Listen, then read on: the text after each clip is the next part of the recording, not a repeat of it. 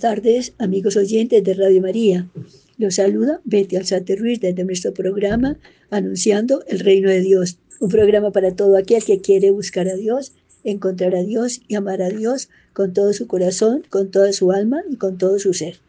Bueno, hoy vamos a hablar de dos temas. Un tema, la presentación del Señor del 2 de febrero, que ya, ya llega, y cómo tener un hogar luminoso y alegre. Entonces comienzo con el Evangelio del 2 de febrero. Dice así, es el Evangelio de San Lucas 2, 40.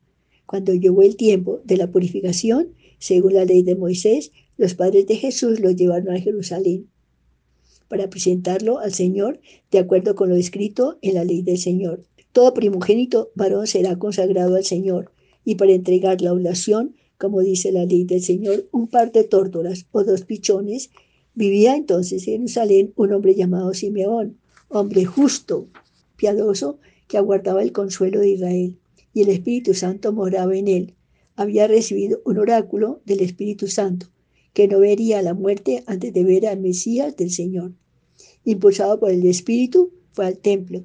Cuando entraban con el niño Jesús, sus padres, para cumplir con él lo previsto por la ley, Simeón lo tomó en brazos y bendijo a Dios diciendo, Ahora Señor, según tu promesa, puedes dejar a tu siervo irse en paz.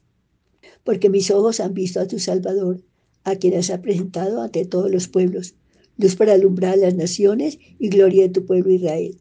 Su padre y su madre estaban admirados por lo que se decía del niño. Simeón los bendijo diciendo a María, su madre, mira, este está puesto para que muchos en Israel caigan y se levante. Será como una bandera discutida. Así quedará clara la actitud de muchos corazones, y a ti una espada te traspasará el alma. Había también una profetisa, Ana, hija de Fanuel, de la tribu de Aser. Era una mujer muy anciana, de jovencita, había vivido siete años casada y luego viuda hasta los ochenta y cuatro. No se apartaba del templo día y noche, sirviendo a Dios con ayunos y oraciones. Acercándose en aquel momento, daba gracias a Dios y hablaba del niño a todos los que le aguardaban la liberación de Jerusalén. Cuando cumplieron todo lo que prescribía la ley del Señor, se volvieron a Galilea, a su ciudad de Nazaret. El niño iba creciendo y robusteciéndose y se, llenaba de sabiduría y la gracia de Dios lo acompañaba. Pienso que esta fiesta de la presentación del Señor, nosotros meditamos este episodio de la vida de Jesús en el cuarto misterio gozoso del Santo Rosario. Hoy hace 40 días celebramos la solemnidad de la Natividad del Señor. Cada uno de los elementos que nos presentan los textos bíblicos tiene un profundo significado espiritual. El templo era para los judíos el lugar de la presencia de Dios y del encuentro con Él. La peregrinación hacia el templo era un caminar al encuentro con Dios. Eso es lo que hace José y María con su pequeño hijo caminar al encuentro con el Padre Dios, porque le llevan a su Hijo Jesús. Se produce un encuentro de dos generaciones, Simeón y Ana, que son el reflejo de la generación de la espera. Ellos representan a todos aquellos hombres y mujeres del Antiguo Testamento que esperaban la venida del Mesías.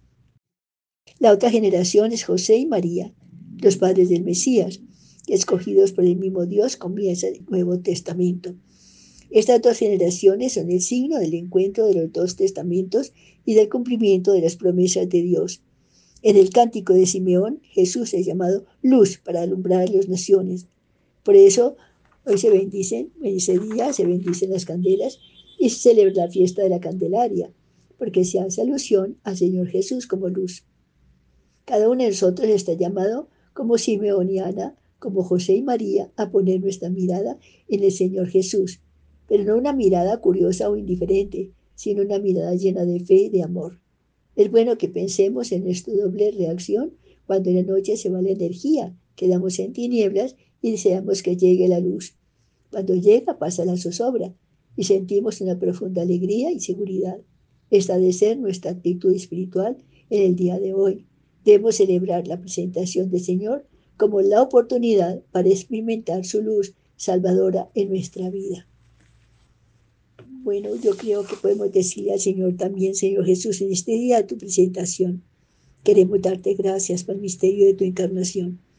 Tú quisiste hacerte hombre como nosotros, para salvarnos de la muerte eterna y de la esclavitud del pecado. Gracias, Señor, por tu infinito amor. Gracias. Permite que nunca nos separemos de ti y haz que seamos verdaderos discípulos y misioneros de tu amor misericordioso. Cuando por desobediencia a los mandamientos nos separamos de ti, sal a nuestro encuentro a través del amor de nuestros hermanos y concede la gracia de la perseverancia final, que no nos vayamos en la oscuridad del pecado, sino que nos alumbre tu luz salvadora y podamos emprender el viaje hacia el encuentro gozoso en tu reino eterno. Santa María y San José, muéstranos siempre a su divino Hijo e intercedan por cada uno de nosotros, para que como ustedes podamos hacer cada día la voluntad amorosa de Dios. Yo creo que este es un comienzo maravilloso de este mes que comienza de febrero.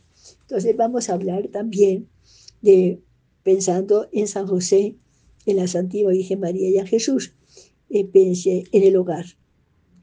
Cómo tener un hogar luminoso y alegre. El hogar que todos tenemos es una gracia de Dios que debemos agradecer todos los días. Y debemos procurar que ese hogar nuestro sea algo maravilloso, luminoso y alegre. Todos en la familia debemos procurar que nuestro hogar sea feliz, muy feliz. Y la madre, el que es el alma del hogar, no olvidemos, es algo así maravilloso también. Algo así como la reina del hogar y así debe ser considerada siempre. Muchas veces ella es la que hace el trabajo más pesado de todos los trabajos y el que menos se ve.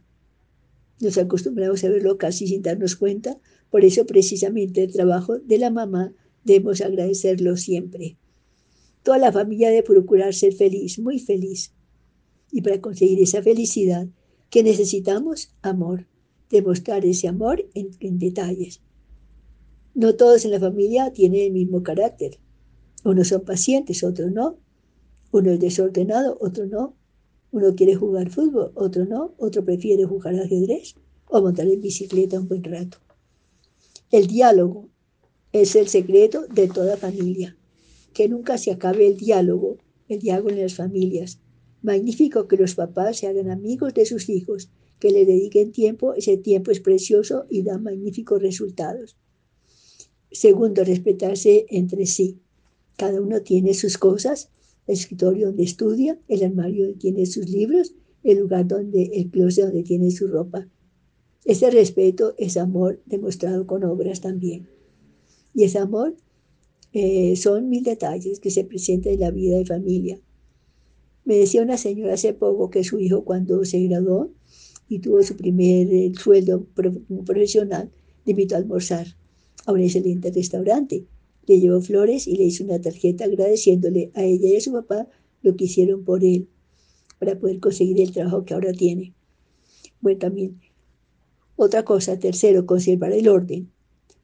Requiere esfuerzo y sacrificio, pero vale la pena, porque el orden contribuye a la tranquilidad y a la paz de la familia. Es muy importante también ese orden. Lo primero es vaciar. Vamos a ver cómo se hace. Sí, cómo se hace, cómo se conserva el orden. Yo pienso que lo primero es vaciar, eh, vaciar desde los closets, en el caso de un armario, el de una librería, la despensa o el archivo de documentos, se recomienda vaciar todo el contenido de una vez. Clasificar. Una vez vaciado lo que voy a organizar, es evidente lo que tengo, lo que necesito y lo que no. Quédese con lo esencial. Es el momento de decidir lo que realmente necesito para elegir lo que con lo que me quedo ropa, libros, adornos, enseres de casa, de cocina, etc. Cada cosa en su lugar. Para que el orden se mantenga, cada cosa debe tener y ocupar un sitio adecuado, cómodo y práctico.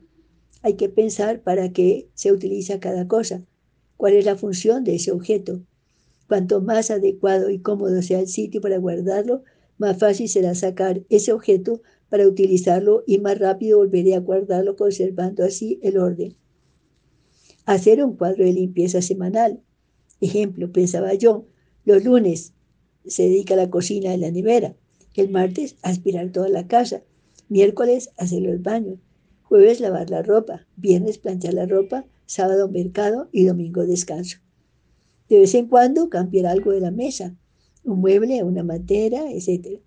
Tal importancia al comedor, por eso se debe cambiar el mantel un día determinado de la semana. Conserven el orden en el comedor. Presiden la mesa papá y mamá.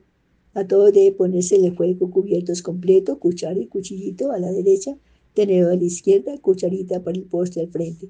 Tratar de cumplir el horario de las comidas, sin que deje de atenderse una comida esta por cuestiones de estudio o de trabajo. Antes de hacer el mercado, hacer una lista de lo necesario para no comprar lo que ya tenemos. Además, hacer una lista ayuda a la economía. Comprar las frutas y verduras en cosecha sale más barato.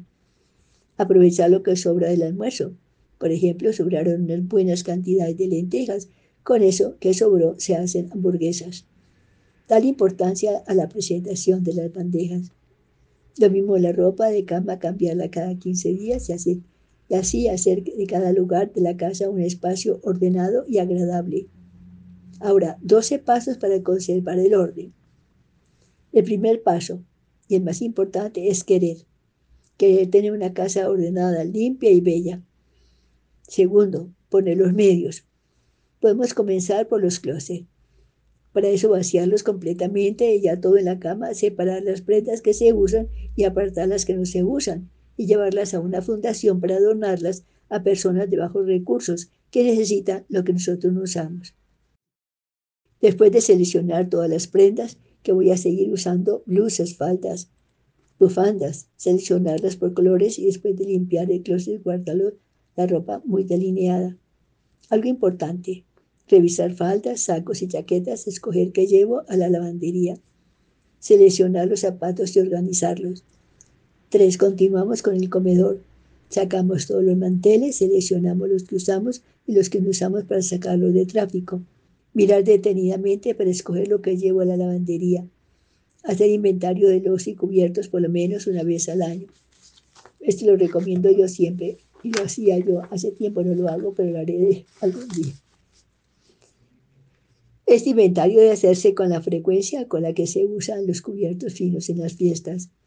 Cocina, hacer limpieza a fondo cada ocho días. Tener cuidado con la nevera porque abrirla constituye un gasto extra de energía, ya que lo que más consume junto con la plancha. Que no olvidemos que lo que más gasto extra eh, de energía, el gasto de energía más grande lo dan entonces dos cosas, la plancha y la nevera. La limpieza de la nevera se hace cada vez que se necesite, pero la limpieza a fondo debe hacerse también frecuentemente. Tener frascos de cristal donde se guarde la sal, el azúcar, los condimentos, etc. Luego paredes se repasan cuando sea necesario poner atención a los corredores. Luego tenemos el salón principal, repasar tapetes, cambiar el agua de los floreros, etc. Cada vez que se rompa un florero, reponerlo inmediatamente para no usar frascos como florero o como vasos. Se ve muy mal y de muy mal gusto. Los baños, limpiar pisos, gabinetes, espejos, limpiar los cepillos, etc. Un baño bien cuidado y bien aseado dice mucho de la dueña de la casa. Sacudir los cuadros con plumero mucho más si tienen pan de oro porque el trapo estropea la laminilla. Mesas de noche, casi siempre desordenadas. Revisar y botar lo que no sirve, dejar solamente lo que se necesita. Tener al día la caja de herramientas para cuando se necesite. Los teléfonos deben limpiarse con un trapo humedecido con alcohol que mate las bacterias acumuladas. Debemos revisar los floreros, cambiarles el agua día por medio. Recordemos algo importante no debe quedar hojas dentro del florero. Esto ayuda a que duren más las flores. Tengan un lugar donde los niños puedan jugar. No debemos olvidar, no debemos olvidarnos de los niños. Y ellos muy seguramente querrán jugar. Proporcionémosle ese lugar que podrá llamarse también donde mis hijos pasan felices. Escoja un lugar para rezar. Dentro del contexto, quede espacio para lo más grande que hacemos los hombres, que es dirigirnos a Dios. Por esa razón conviene adecuar un pequeño espacio donde puede instalarse una mesita pequeña o una mesita de noche, donde se pueda colocar una servilleta blanca, la más fina y bonita, para poner allí el crucifijo y una imagen de María y del ángel. Manda a fabricar un arrodilladero cómodo donde pueda rezar fácilmente a la hora que quieras y que convenga. Busca lugar de más silencio. Una amiga instaló su pequeño oratorio dentro del vestier dentro del closet y me decía que allí, allí le interrumpía el diálogo con Dios. Piense también en los demás cuando se trata de espacios en el hogar. Ahora hablemos del manejo del tiempo. ¿Cómo manejar el tiempo? Póngale horario a sus responsabilidades y compromisos. La disciplina acompañada de planificadores, cronogramas, calendario y aplicaciones son un gran recurso para el manejo adecuado de las actividades diarias. El tiempo es el único recurso no renovable. Así lo asegura la coach, la María Amor Poch, al destacar la importancia de priorizar actividades. Una de las enfermedades del siglo XXI es permanecer ocupados corremos de un lado para otro, tratando de ser más eficientes y efectivos. Sin embargo, esto no es garantía. No, no es garantía de que estén haciendo las cosas bien, ya que hace falta enfocarse en las actividades que demandan a diario. A tratar de hacer todo al mismo tiempo genera estrés y por ende mayor presión. Para no caer en la multiplicidad de actividades que se desarrollan al unísono, el especialista aconseja dividir el tiempo en tres partes. Las horas son iguales para todas las personas. Se debería, se debería dedicar tiempo al descanso, la productividad y las actividades sociales.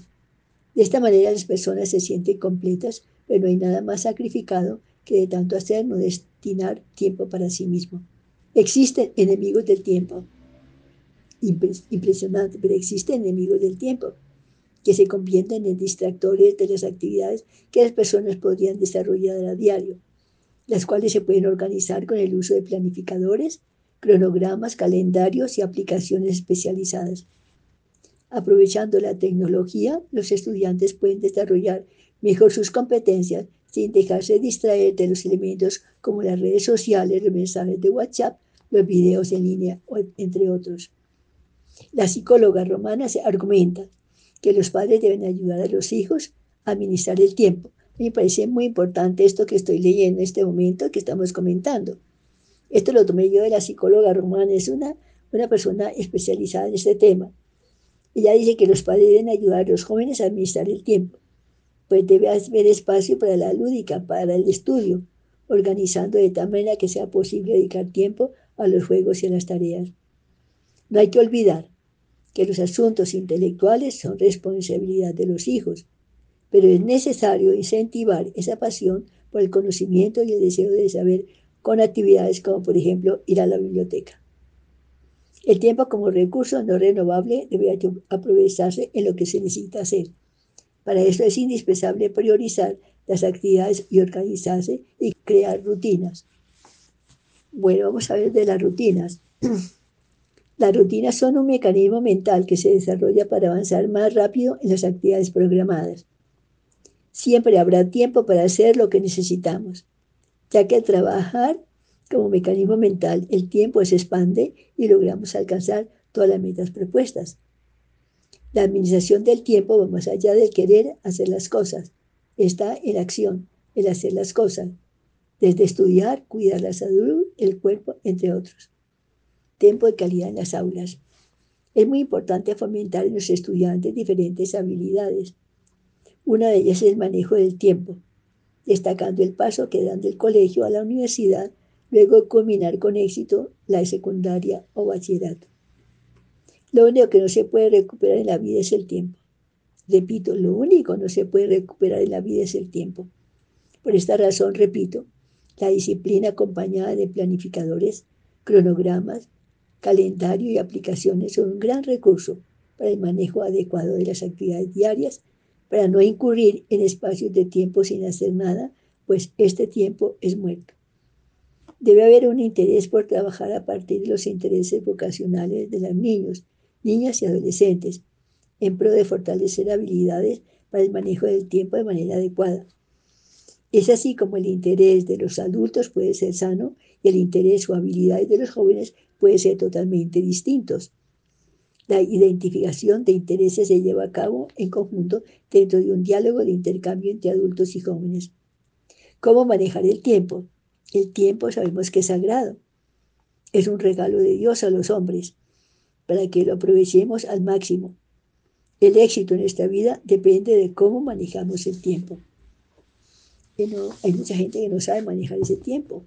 Y pierde el tiempo, pierde tiempo, pierde tiempo, pierde muchas oportunidades para hacer cosas grandes y maravillosas. Ahora, hay tres formas de manejar el tiempo. Primero, el que lo pierde, bueno, miserablemente. Este no triunfará en su vida. Segundo, el que lo aprovecha a medias. Su triunfo será a medias, irá por el mundo mediocremente. Tercero, el que lo aprovecha maravillosamente, triunfará indudablemente.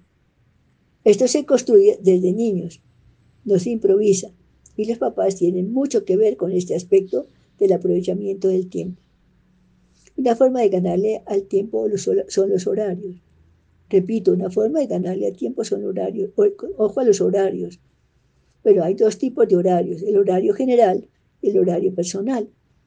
El horario general se hace en base al desarrollo general de la casa. ¿Qué digo yo? Digamos, desayuno a las 7, eh, que almuerzo a la 1, cena a las 7 y 30. O de la empresa. Entra a las 8, descanso a las 12, trabajo a las 2, salida a las 5. Ahora, el horario personal es muy importante.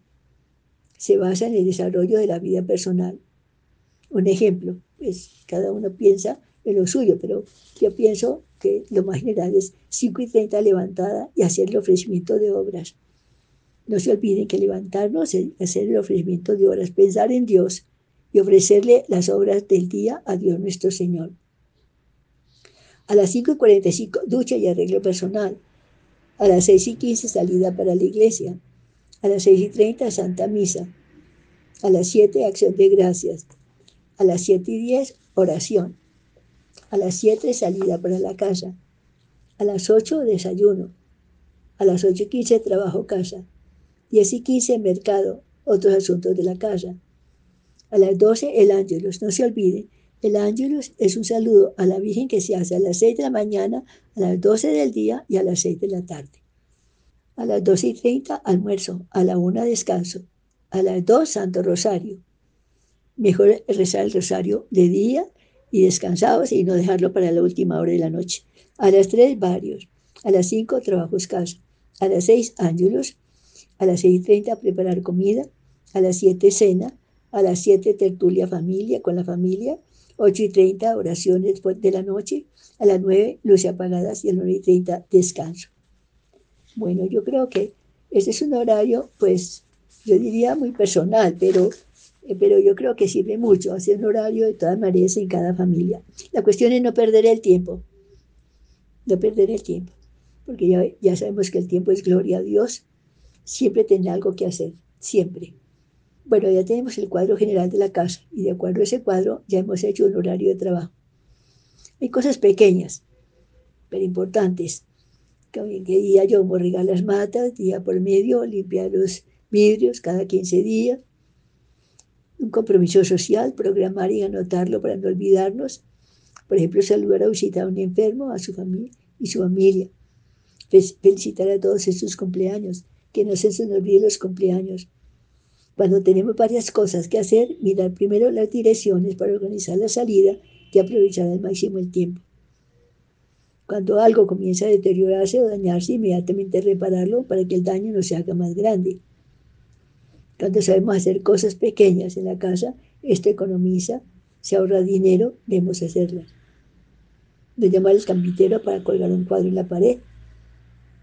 Una familia que reza unida permanece unida. No se olviden de ese eslogan del padre Peyton, el famoso padre Peyton, aquel inolvidable sacerdote que fue por el mundo rezando con millones y millones de personas el Santo Rosario.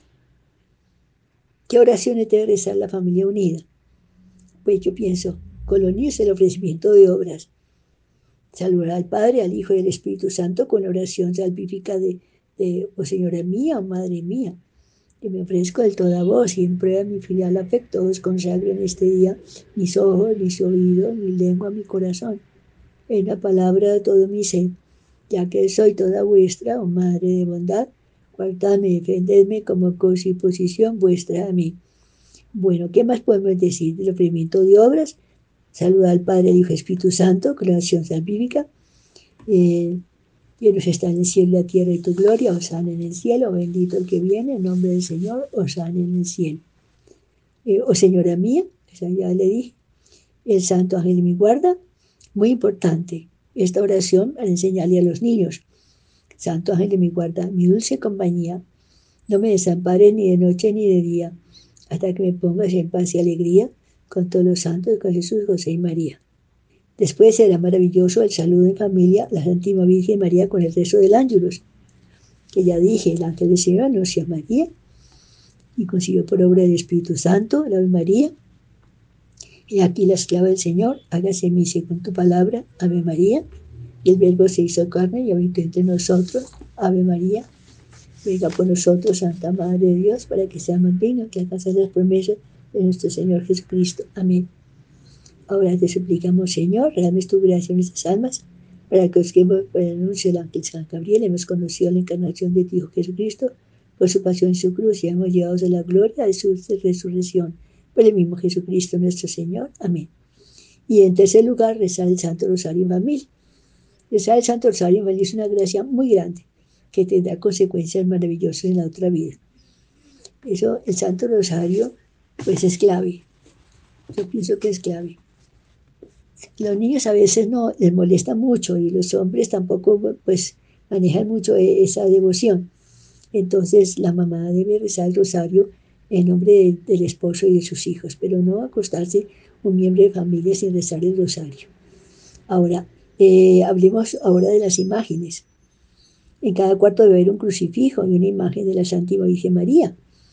Estas imágenes ayudan a tener cercanía con Jesús, eh, con la cruz y con la Virgen María. Enseñarle a los hijos que saluden a la Santísima Virgen María cada vez que vean una imagen de ella.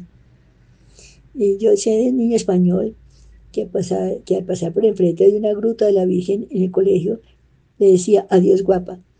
¿Por qué le dice así a la Virgen? Le pregunta a un amiguito que lo acompaña en el camino. Es que así le dice mi papá a mi mamá cuando se despide. Cuando una mamá enseña a sus hijos a bendecir la mesa, él no se olvidará de hacerlo jamás.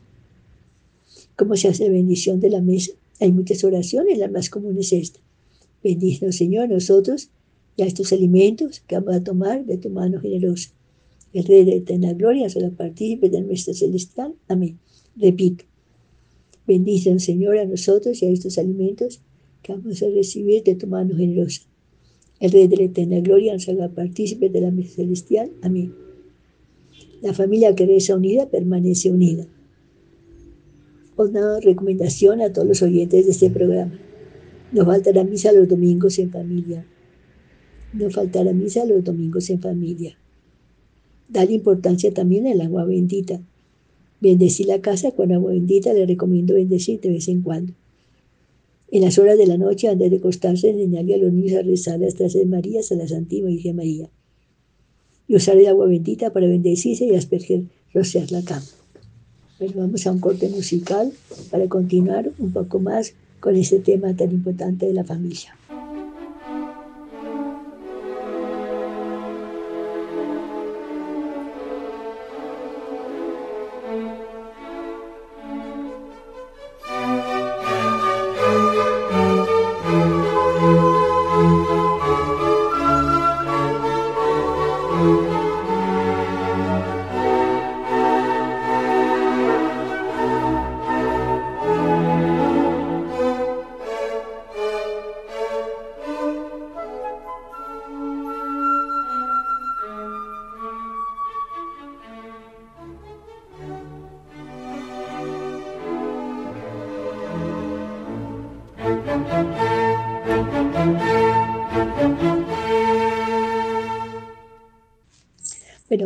De un tema también muy importante que creo que nos va a servir mucho y que nos va a servir mucho y nos va a orientar también un poco en nuestra vida en esta parte.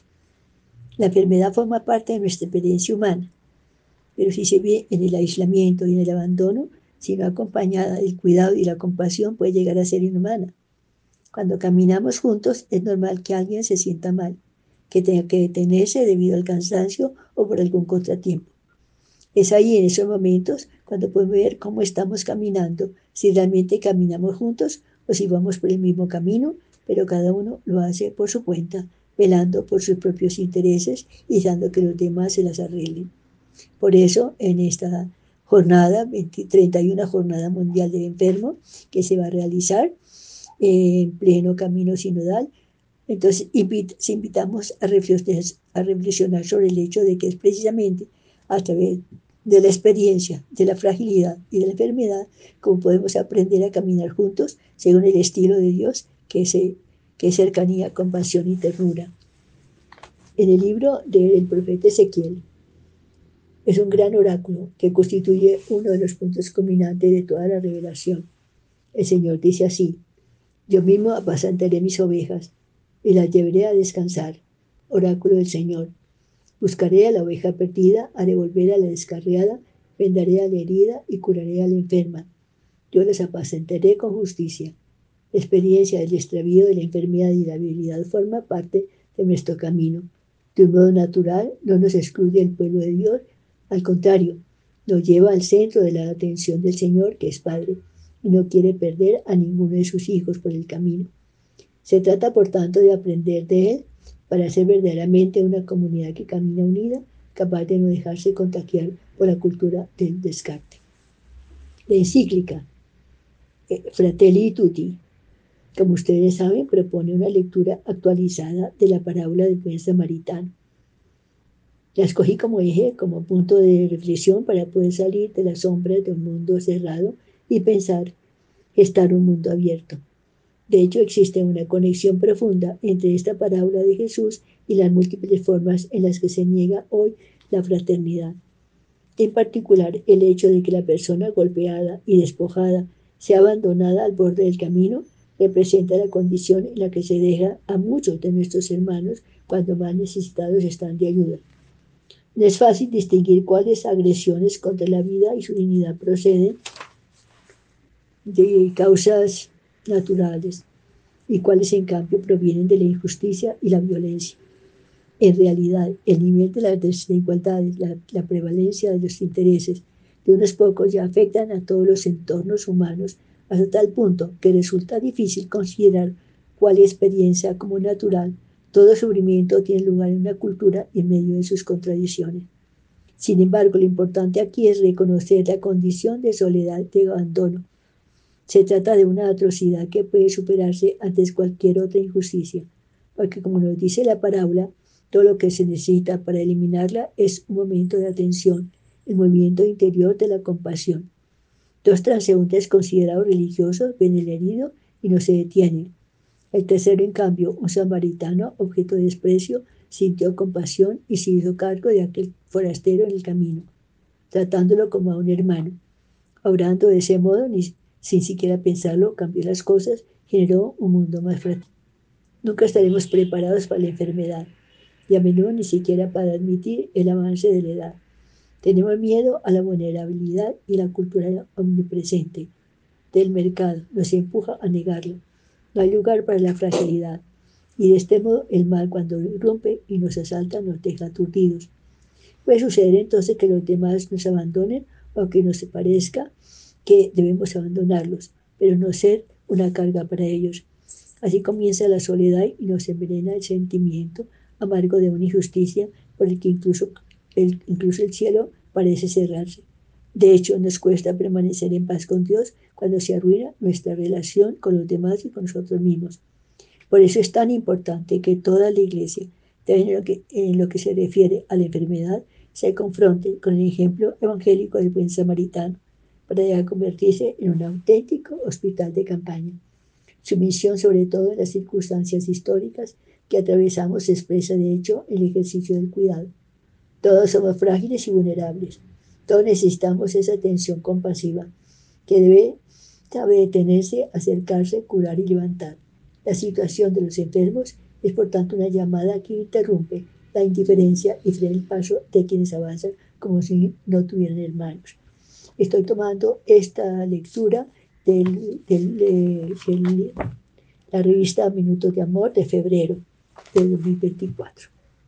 Bueno, entonces la jornada, Mundial del Enfermo, en efecto, no solo invita a la oración y a la cercanía con los que sufren, también tiene como objetivo sensibilizar al pueblo de Dios, a las instituciones sanitarias, la sociedad civil sobre una nueva forma de avanzar juntos. La profecía de Ezequiel, citada al principio, contiene un juicio muy duro acerca de las prioridades de quienes ejercen el poder económico, cultural y de gobierno sobre el pueblo. Ustedes se alimentan con la leche, se visten con la lana, sacrifican a las ovejas mascotas y no, apacientan el rebaño. No han fortalecido a la oveja débil, no han curado a la enferma, no han vendado a la herida, no han hecho volver a la descarriada, ni han buscado a la que estaba perdida. Al contrario, las han dominado con rigor y crueldad. La palabra de Dios es siempre iluminadora y actual, no solo en su denuncia, sino también en su propuesta. De hecho, la conclusión de la parábola del buen samaritano nos sugiere cómo el ejercicio de la fraternidad iniciado por un encuentro de tú a tú puede extenderse a un cuidado organizado. La posada, el posadero, el dinero, la promesa de mantenerse mutuamente informados, todo esto nos hace pensar en el ministerio de los sacerdotes, en la labor de los agentes sanitarios y sociales, en el compromiso de los familiares y de los voluntarios, gracias a los cuales cada día en todas las partes del mundo el bien se opone al mal. Los años de la pandemia han aumentado nuestro sentimiento de gratitud hacia quienes trabajan cada día por la salud y la investigación. Pero de una tragedia colectiva tan grande no basta salir honrando a unos héroes. El COVID-19 puso a dura prueba esta gran red de capacidades y de solidaridad y mostró los límites estructurales de los actuales sistemas de bienestar. Por tanto, es necesario que la gratitud vaya acompañada de una búsqueda activa en cada país de estrategias y recursos para que todos los seres humanos se les garantice el acceso a la asistencia y el derecho fundamental a la salud. Cuida de él en la recomendación del San Maritano al Posadero, Jesús nos lo repite también a cada uno de nosotros y al final nos exhorta, anda, haz tú lo mismo. Como subrayé en Fratelli Tutti, la parábola nos muestra con qué iniciativa se puede rehacer una comunidad a partir de hombres y mujeres que hacen propia la fragilidad de los demás, que no dejan de ser, que no deja que se elija una sociedad de exclusión, sino que se hacen prójimos y levantan y limitan al caído para que el bien sea común. En realidad hemos sido hechos para la plenitud que solo se alcanza en el amor.